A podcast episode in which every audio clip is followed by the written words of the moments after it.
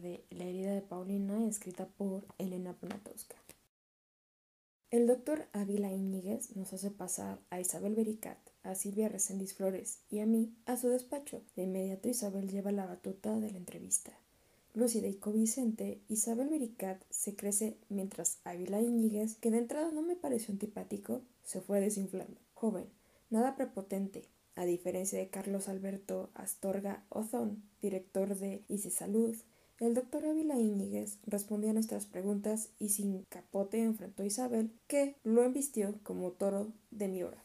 Paulina llega aquí con una autorización del Ministerio Público para una interrupción del embarazo por violación.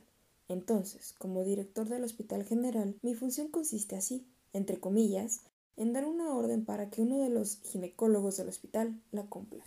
Aquí nosotros íbamos saliendo de un problema laboral muy serio. Tomé la dirección de este hospital en septiembre, luego de un paro de 10 o 15 días. El jefe de ginecobstetricia me dijo, consulté a los médicos de servicio y ellos no están dispuestos a realizar el procedimiento. ¿Qué razón adujeron? Dijeron que son médicos para preservar la vida, no para quitarla. Fue una decisión muy propia del servicio de ginecobstetricia. Un objetor de conciencia es todo lo respetable que se merece. Pero a nivel institucional siempre tiene que haber médicos dispuestos a cumplir, porque el aborto por violación es legal según el artículo 136 del Código Penal de Baja California. ¿Usted se declaró objeto de conciencia? No, en absoluto. Cuando nos pusimos a buscar un poquito de antecedentes, vimos que era la primera vez que había un caso semejante y enfrente el primer bloqueo de los médicos. Al día siguiente, yo tenía una especie de motín de ginecólogos. Dijeron que se iban a amparar porque ninguna autoridad los obligaba a hacer algo con lo que no estaban de acuerdo y para lo cual no había sido entrenados. Una respuesta que me exigían los médicos era ¿Por qué el Hospital General de Mexicali es el que tiene que resolver estos casos al Ministerio Público? El Ministerio Público tiene presupuesto para atender a sus judiciales en hospitales particulares. Pero el derecho de Paulina era totalmente legal. Los médicos se alegraron. Si es una situación legal, que lo hagan el Ministerio Público. No tiene por qué involucrar al hospital. Oiga, doctor, pero es una operación muy fácil, ¿no?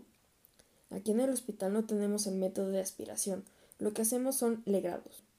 El problema es que en este asunto entramos al terreno de las convicciones y lo más difícil es obligar a la gente a hacer algo contra su voluntad. No, ¿sabes qué? Yo no estoy dispuesto. Los médicos sabían que Paulina era menor de edad y que el aborto era por violación. Uno de ellos me dijo Ninguno de nosotros vamos a realizar el procedimiento. Es más, si tú te presionas, yo renuncio. El doctor Leonardo Garza, jefe de ginecobstetricia, renunció. Esto sucedió durante el primer internamiento de Paulina, el de ocho días. Ante esta situación yo le pedí tiempo a la familia.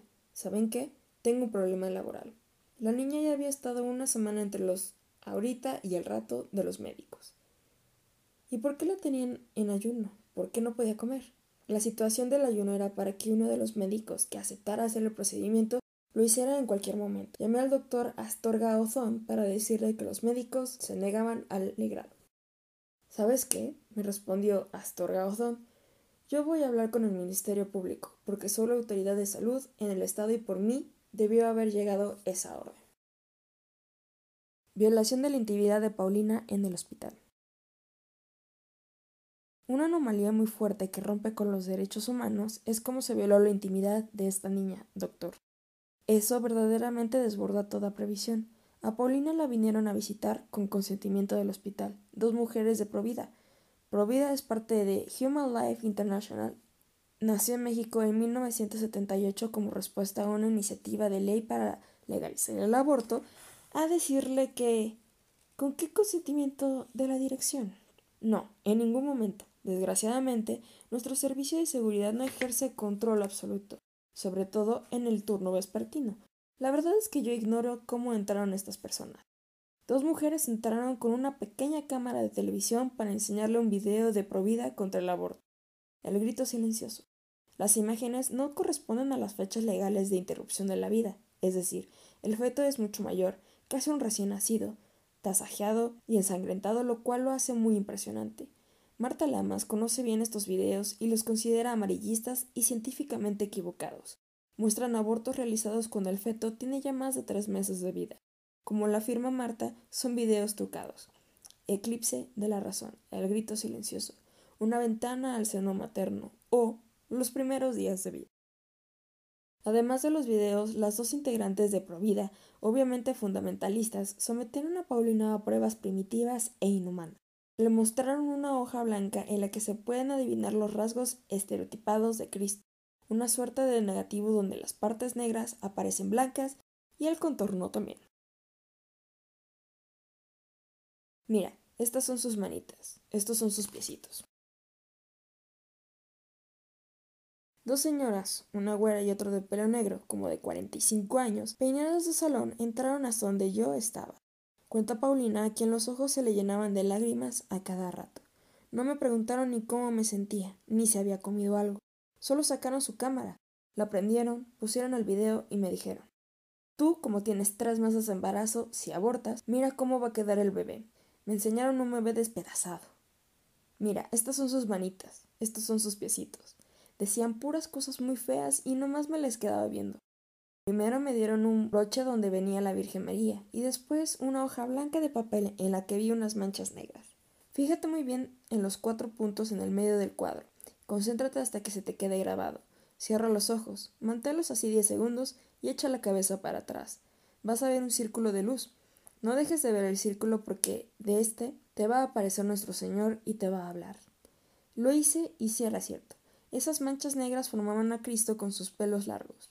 Mira, te vamos a ayudar a la hora del parto con alimentos, medicinas, y si deseas darlo en adopción, conocemos personas que lo quieren. Hay muchas parejas sin hijos y vamos a buscar a uno con una posición económica buena para que el bebé no le falte nada. No, no es lo que yo quiero. Yo lo que no quiero es estar embarazada. Si así lo deseas, te podemos mandar a Tijuana para que no te vean en este estado. No, yo no quiero ir a Tijuana. Yo quiero ser como antes. Bueno, pues vamos a regresar a hablar a solas contigo. Me preguntaron si no amaba a mi hijo y les dije que no era eso, que lo que yo no quería era estar así, con eso adentro. Entonces me dijeron que tenía que conformarme porque era cosa de Dios. Cuando vino mi mamá, le pedí, Mamá, dígale al doctor que no deje pasar a nadie. ¿Por qué? me preguntó. Porque vinieron unas señoras a enseñarme cosas muy feas y me siento mal. Ah, no, le dijo María Elena. Los del hospital no tienen por qué dejar pasar a nadie. Ellos no son quien para meterse en la vida de uno. La voz de la frontera. La voz de la frontera dio la noticia. ¿Cómo supieron las señoras que estaba allí Paulina? Inquiero. Porque se lo dijeron los médicos o a lo mejor el director. ¿Pero alguna vez les contaste que tu embarazo fue producto de una violación? Pues no. Ellas ya iban con toda la información. Además, se publicó en La Voz de la Frontera. Nosotros nunca hablamos con ningún periodista. Es más, no tenemos acceso a ningún periódico. Por eso a nosotros nos sorprendió. Mientras, en el mismo hospital, continuó Paulina, nos volvimos como payasos de circo. Los médicos decían que aunque los corrieran, ellos preferían mil veces renunciar que practicar el, el legrado. Las enfermeras, las recepcionistas, nos hacían el feo, fue entonces cuando el director pasó a mi mamá a su privado y le enumeró todos los riesgos médicos que yo corría. Entonces dijimos que ya no. Mi mamá firmó un papel y nos fuimos para no regresar jamás, porque nunca vamos a volver a ese hospital. Paulina representa más edad de la que tiene, más bien robusta como su madre María Elena. Sus mejillas son lisas y brillan sobre su cara redonda. Peinada con cola de caballo, sus ojos son expresivos y risueños a pesar de todo. Su fleco la protege de miradas inquisitivas, aunque le siente estar en el candelero, porque ni ella ni su madre se hacen chiquitas. Al contrario, la publicidad las estimula. La madre de la niña contó que usted, doctor Ávila Íñiguez, la puso delante de un pizarrón y le explicó que su hija podía morir o quedar estéril. Eso le dijo usted, ¿verdad, doctor? pregunta Isabel Bericat. Sí, pero creo que esa situación está un poquito manipulada. De hecho, jamás le mencioné la palabra muerte, sino las complicaciones de una interrupción del embarazo. Enfundado dentro de su bata blanca, el doctor Ismael Ávila Íñiguez utiliza muchísimo, casi para todo, la palabra situación. ¿Pero usted cree de veras que en esta etapa tan temprana de embarazo podría haber riesgos? No son tan altos los riesgos. Yo creo que madre e hija exageran un poquito. A la madre se le mencionaron los riesgos tal cual existen. Están escritos. La infertilidad, la perforación de la matriz, la hemorragia, el desangrarse. Si ustedes revisan la situación de riesgo en una interrupción de embarazo, esos son. Esta es una situación en la que se tiene que poner los puntos sobre las IES. A la madre también le dije que si existía una perforación se la podía resolver, que si existía un sangrado teníamos un banco de sangre, pero que las complicaciones podían surgir, una en 10.000 o una en 100.000, pero que ella tenía que firmar para dar la autorización final. Usted le dijo que si moría la hija, ella sería la culpable. No, eso no es cierto. Eso no se le dice a una madre, doctor. Se violenta Isabel. Nunca se le dijo eso. La situación.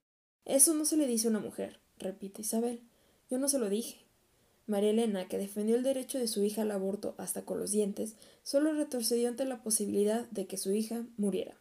La madre creía que la operación podía realizarse sin ningún problema y a la media hora irse a su casa. Yo creo que ni en Estados Unidos, donde las reglas están mucho mejor escritas, permiten una intervención de esta índole sin que la paciente dé su consentimiento por escrito. En México, también los pacientes tienen que darlo y aceptar los riesgos, si bien es cierto que estos son mínimos.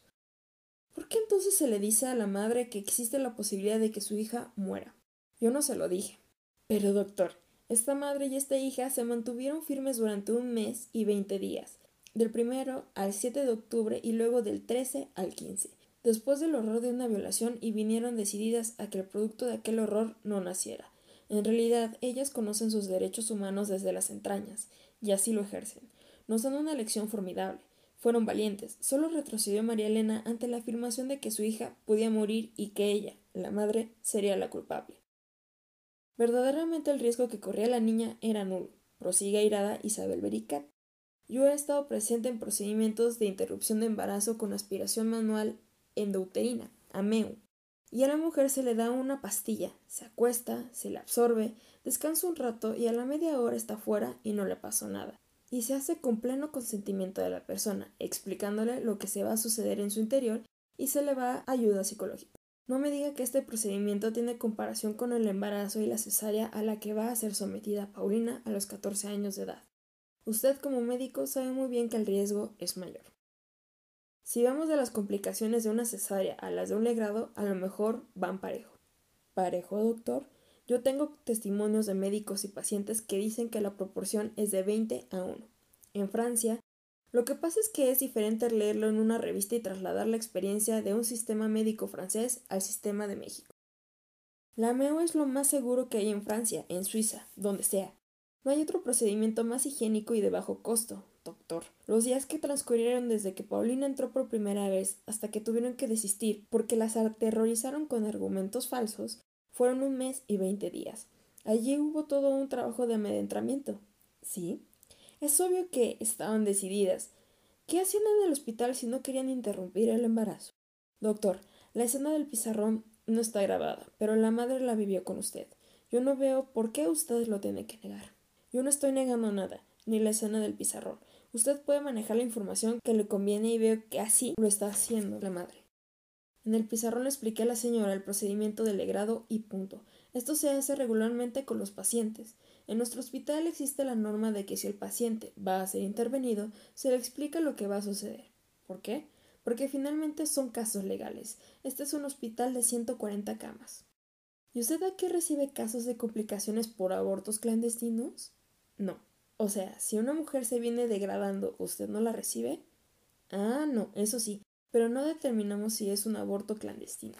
Bueno, pero ¿usted recibe mujeres con hemorragias provocadas por un aborto inducido? Aquí se hacen bastantes legrados al mes. ¿No se denuncian? A la persona que viene en una situación de este tipo se le interroga para ver si fue encaminada a esta situación por un aborto clandestino. ¿Y la mujer les cuenta la historia que quiere contarles? Así es, básicamente. Sin embargo, con Paulina y su mamá no hicieron lo mismo porque a ustedes les tocaba hacer la interrupción. Por eso, a ellas las aterrorizaron y la madre se echó atrás y ella les dijo Ojalá y esto nunca les pase a ustedes. Si querían meterme miedo, ya me lo metieron. Usted le hizo pensar que ella sería la culpable de la muerte de su hija. La posibilidad de morirse, jamás mencioné esa palabra. La familia desistió. Vaya manera de solucionar la historia tienen ustedes. O sea, toda la lucha de la familia no existió. Se la pusieron muy difícil y le hicieron pasar un mes y veinte días esperando una interrupción de embarazo que normalmente dura 20 minutos. ¿Estamos en un estado laico o me equivoqué de país?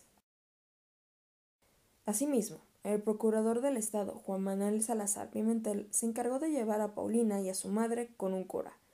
Oiga, doctor, ¿en qué estado vivimos? ¿Estamos en un estado laico me equivoqué de país? insiste Isabel. No, no se equivocó de país. Entre el doctor Ismael Ávila Iñiguez, Isabel Bericat, Silvia Reséndiz Flores y yo la discusión es candente. En un momento dado trato de que baje la tensión y pregunto, pero doctor, ¿cuál es la gran diferencia entre una mujer que llega al hospital en mal estado por las consecuencias de un aborto y los médicos le hacen un legrado y una niña de 13 años violada que atrae una orden del Ministerio Público para que se la practique? Para mí no existe ninguna, pero me gustaría que pudieran preguntárselo a uno de los ginecólogos del hospital cuando alega. Yo no estoy aquí para matar a nadie, yo estoy aquí para tratar de preservar la vida, no para acabarla. Como le digo, esa es una situación particular, ni siquiera es la mía. Mi papel es decir, tengo una orden de autoridad que debe cumplirse. Si el médico se ampara al día siguiente porque sus creencias le impiden practicar la intervención, tengo que buscar a otro. Hasta ahora, en este penoso asunto, mi problema ha sido laboral. Doctor, ¿y su especialidad cuál es? Soy cirujano general. Incluso usted hubiera podido hacerlo. Desgraciadamente hice cirugía general y en este caso se necesita un ginecobstetra. Hice legrados hace 15 años, ya no tengo la experiencia y no me atrevía. ¿Cómo es posible que usted se atreviera a imponerle una maternidad que ella no buscó a una niña de 13 años que dijo muy claramente que su deseo era abortar tras ser violada? No me impuse. Desistieron. Pero, doctor, ¿no fue Paulina víctima de una doble violación, la física, que le provocó su embarazo, y la violación de su intimidad? ¿Por qué le impidieron liberarse de tamaño trauma que va a cargar durante el resto de su vida? En 31 estados del país existe la legalidad del aborto en caso de violación.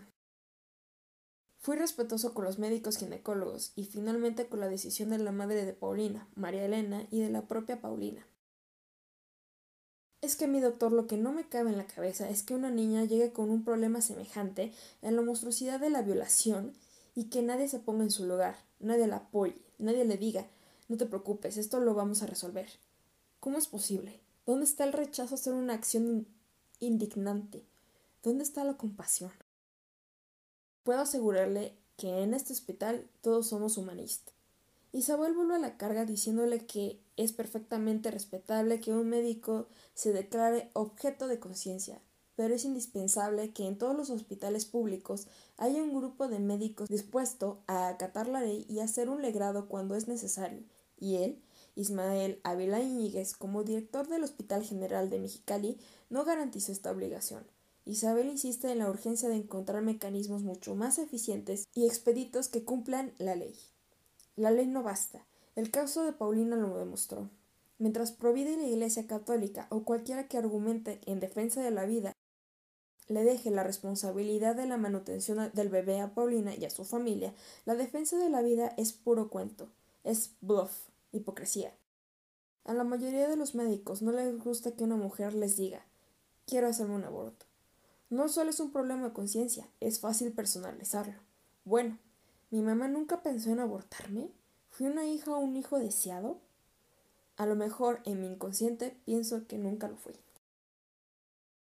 Según el relato de María Elena Jacinto Ruiz, el procurador Juan Manuel Salazar Pimentel tenía que dar un visto bueno, y Paulina y ella fueron a verlo.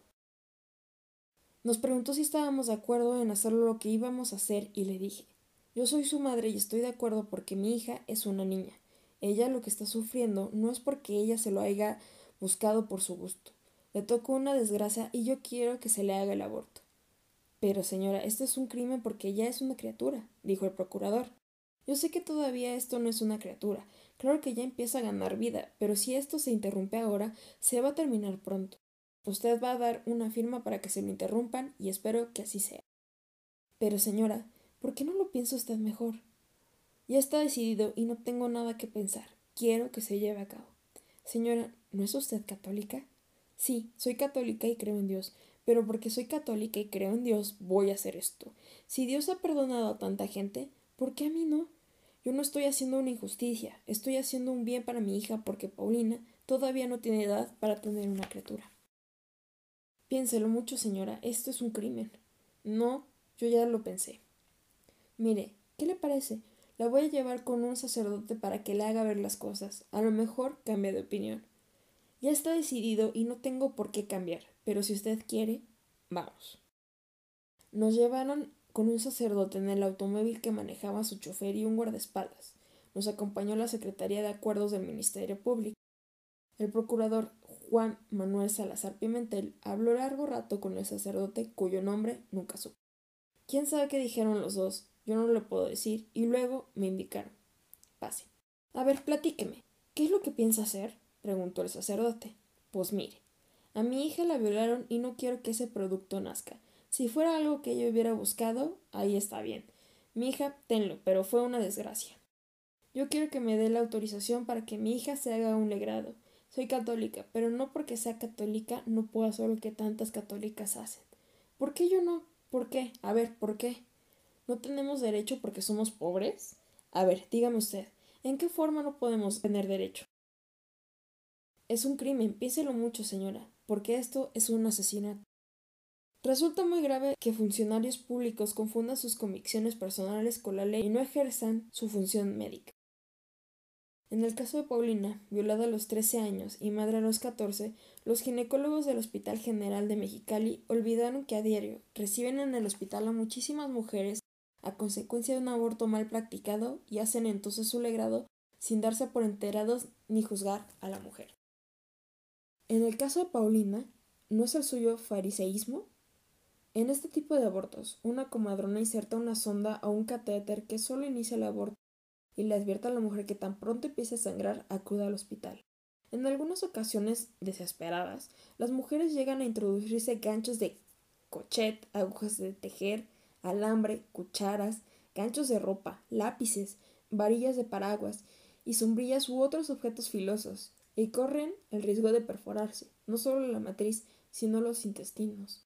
Los desabortivos son otro recurso, así como los laxantes, el cloro inyectado, sustancias cáusticas y hasta colorantes. En su angustia, algunas mujeres llegan a darse golpes en el vientre o pedir que alguna otra persona se los dé.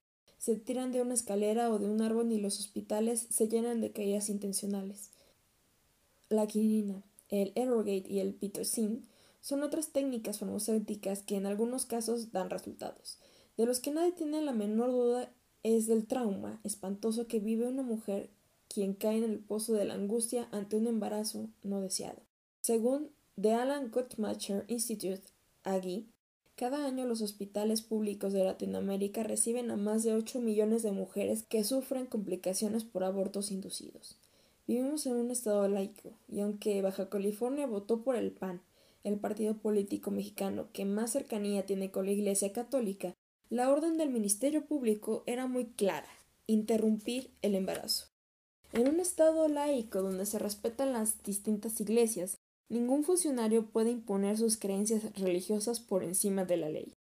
Sin embargo, contra Paulina se ensañaron todos los fundamentalismos, a tal grado que la obligaron a proseguir con su embarazo, aunque según los médicos a los 13 años es más riesgoso llevar a cabo un embarazo que interrumpirlo. En 87% de los países del mundo el aborto es legal si se hace antes de los tres meses, si el Estado mexicano dijera, como en Brasil, que los niños productos de una violación gozarán de un salario mínimo hasta los 21 años, sería magnífico e utilizaría la petición de legalizar el aborto. Pero como esto no ha sucedido, para miles de niños la vida es un mal sueño. Indefensos, maltratados, el temor en el que viven afecta su desarrollo personal. Dentro de este marco, ¿qué futuro le espera a un niño engendrado por estupro? Cuando Valéry Giscard d'Estaing fue presidente de Francia en 1982, se legalizó el aborto. Siendo católico, lo cuestionaron. Interrogado por las razones que lo habían llevado a tomar esa decisión, refrendó su respuesta en El poder y la vida, su libro de memorias. Yo soy católico, pero también soy presidente de una república cuyo Estado es laico. No tengo por qué imponer mis convicciones personales a mis conciudadanos, sino que debo procurar que la ley responda al estado real de la sociedad francesa para que sea respetada y pueda ser aplicada. Comprendo perfectamente el punto de vista de la Iglesia católica, y como cristiano lo comparto. Juzgo legítimo que la Iglesia pida a los que practiquen su fe que se respeten ciertas prohibiciones, pero no corresponde a la ley civil imponerlas con sanciones penales al conjunto del cuerpo social. La posición de Giscard de Stange es clara. Un Estado laico no puede regirse por una prohibición religiosa. Resulta difícil cerrar los ojos a una dura realidad. Las mujeres decididas a interrumpir un embarazo no deseado lo harán por encima de cualquier prohibición legal o religiosa. La penalización no las disuade, solo dificulta su acceso a buenos servicios médicos, con las graves secuelas que ya conocemos. El abogado Marco Tulio Ruiz Cruz, en el excelente borrador de su autopropuesta para la defensa de Paulina, relata Con motivo de la Primera Guerra Mundial, 1914-1918, surgió un problema que antes solo se conocía en mínima escala. Muchas mujeres de países ocupados fueron víctimas de violencia por parte de los soldados enemigos. De esa violencia resultaron embarazos y las mujeres hicieron maniobras abortivas para deshacerse del producto de una infamia. Esto hizo que Marañón expresara la función sexual es en el hombre breve y pasajera, de unos minutos o de menos de uno pero en la mujer esos minutos no son sino el comienzo de la larga serie de fenómenos complicados y molestos en cuyos largos meses de transcurso todo el organismo materno hasta la última de su célula se modifica profundamente para culminar en el trance doloroso del alumbramiento y seguir en el periodo dilatado de la lactancia. Un soldado ebrio viola, a su paso por la ciudad conquistada, a una mujer desmayada de horror y sigue su camino, sin conservar tal vez ni el recuerdo de la pobre hembra pasiva a la que la naturaleza ordena, sin embargo, la misma esclavitud al ciclo sexual que la madre fecundada en una hora de amor consciente y entrañable. Así queda plantado en su profunda esencia natural y humana el problema de la mujer embarazada mediante la violencia, siendo la maternidad el más alto de los atributos femeninos. Puede y debe imponérsele ese maravilloso sacrificio de su ser y de su sangre a quien no ha consentido, ni presuntamente, en la posible procreación? La respuesta de las legalizaciones a partir de la posguerra de 1914-1918 fue negativa y este criterio se plasmó en nuestra legislación en el año de 1931, conforme a lo que dice el artículo 333. Doctor, nosotras no somos abortistas, continuó Isabel. Aquí nadie quiere el aborto, nadie lo promueve. Lo que buscamos es que no lo que buscamos es que no nazcan niños indeseados para que no haya más vidas desdichadas. Eso es todo.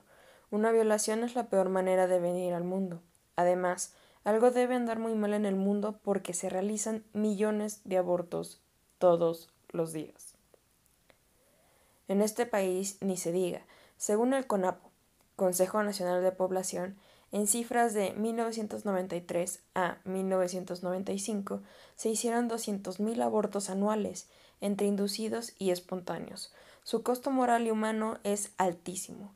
Y no se diga el de las violaciones que la mayoría de las mujeres se abstienen de denunciar porque al ir a la delegación cae en el infierno del primitivismo, del machismo y del tú te lo buscaste, que curiosamente coincide con la declaración de Jesús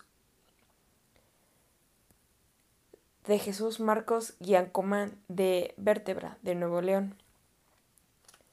Las violaciones suceden porque la mujer está provocando o anda en lugares muy aislados por donde no debe caminar, ya que es más fácil tomar un taxi. Si es violada y no quiere tener al bebé, puede darlo en adopción. Incluso en Estados Unidos están dando hasta 20 mil dólares por un niño. Entonces sí conviene que las mujeres violadas tengan su hijo. Jessica Yadira se suicidó a los 16 años. En 1997, en 1997, en Durango, Jessica Yadira Díaz Casares. En 1997, en Durango, Jessica Yadira Díaz Cázares, de 16 años, fue violada por tres tipos en el camino de su casa a la escuela. La los denunció y no solo no les hizo justicia, sino Los denunció y no solo no se le hizo justicia, sino que los agentes del Ministerio Público se burlaron de ella, la maltrataron, la insultaron. Cayó en, cayó en una profunda depresión hasta que se, hasta que se suicidó. Recientemente, el 3 de febrero del 2000, una mujer de 22 años se tiró desde una ventana a 7 metros de altura en la ciudad Juárez, Chihuahua, no solo porque la habían violado, sino porque en el Ministerio Público se burlaron de ella. Tú te lo buscaste. Además, ¿de qué te quejas? Para eso están ustedes, pinches viejas. El recuerdo de horrores es tan atroz como las cifras negras de la violación. El 4 de abril de 1995, con 13 años de edad y tres meses de embarazo, según Eduardo Monteverde, Teresita N. recorrió varios hospitales sin ser atendida de un embarazo resuelto de una de un embarazo resultado de una violación. Pasó por el Seguro Social, el, el, el Instituto Nacional de el Instituto Nacional de Perinatología y el Hospital de la Mujer, donde se negaron a interrumpírselo. A nosotros que no nos llamen espan a nosotros que no nos llamen espantasigüeñas, dijeron los médicos. Cubierta solo por una bata de Cubierta solo por una bata de quirófano, devolvieron a la niña al centro de terapia de apoyo a víctimas de delitos sexuales. El violador, Francisco Contreras Albarrán, de 24 años, tío de Teresita, la golpeaba en ausencia de la madre. El malhechor, siempre vestido de uniforme azul porque era policía auxiliar o preventivo, anda prófugo y sería anda prófugo y sería estándolo según la experiencia del Centro de Terapia de Apoyo a la Víctima de Delitos Sexuales de la Procuraduría. La niña, que apenas entraba a la pubertad, fue llevada al hospital Gea González de la Secretaría de Salud, donde los médicos la atendieron de inmediato. El centro de terapia informó que de 3.306 víctimas que acudieron por delitos sexuales de enero a diciembre de 1994, 4. 47.8% corresponden a violación y 26.8% a, a abuso sexual. Solo dos victimarios son detenidos de cada 100 víctimas que denuncian el delito.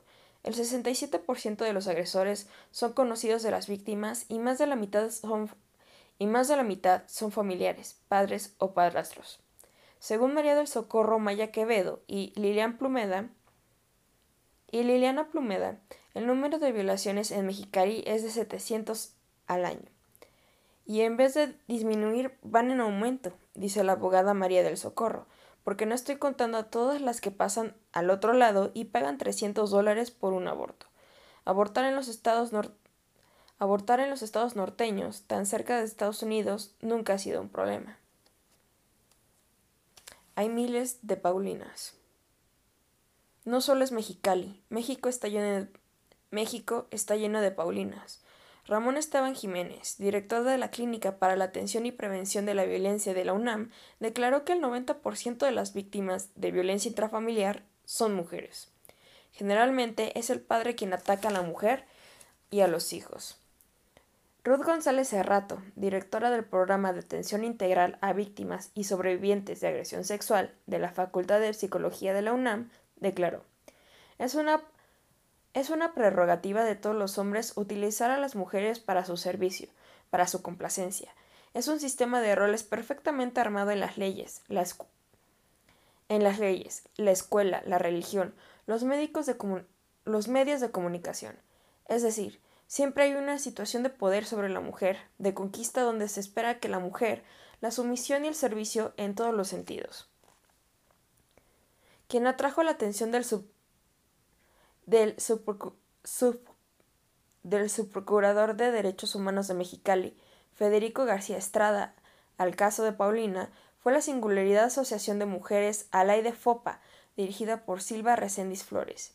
Mari Carmen Rioseco Gallegos redacta, redacta desplegados, cartas y protestas. Socorro Maya es la defensora.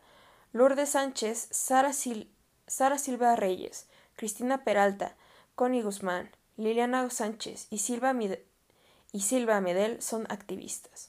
También han participado activamente en el caso de Paulina integrantes de Diversa, con Rebeca Maltos Garza a la cabeza. Ninguna de las dos dirigentes tiene pelos en la lengua.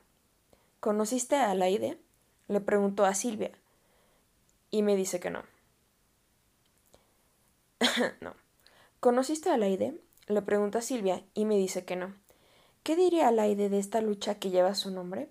Seguramente pensaría que no vivió en vano y se sentiría orgullosa de darle su sello a una batalla semejante y ver su rostro multiplicado en carteles como el que ilumina con una luz azul el despacho de Federico García Estrada. García, García Estrada es un hombre moreno es un hombre moreno de pelo blanco con el bigote negro, un rostro muy joven y la sonrisa fácil. Dinámico, inspira confianza. Siempre he pensado que para un hombre es difícil meterse en la piel de su víctima, pero, Federico demuestra lo contrario. Resulta lógica e indispensable la existencia de este grupo de apoyo a mujeres en Mexicali, donde la agresión que sufre la mujer es donde la agresión que sufre la mujer es cotidiana. Malos salarios en la maquiladora, falta de prestaciones sociales, un gobierno que se empeña en impulsar los corredores industriales, pero no las escuelas ni las guarderías, viviendas y servicios públicos que dejan mucho que desear, sobre todo en las colonias Mayo, Cachanillas, Azteca, de los, de los Santorales, Virreyes Nacionalistas, Lucerna y Luis, Dornal y Luis Donaldo Colosio, con sus baldíos desolados y mal alumbrados, sus casas de cartón donde viven otras Paulinas y en las que hubo 700 violaciones el año pasado, cifra desmesurada en una ciudad de 1.500.000 habitantes.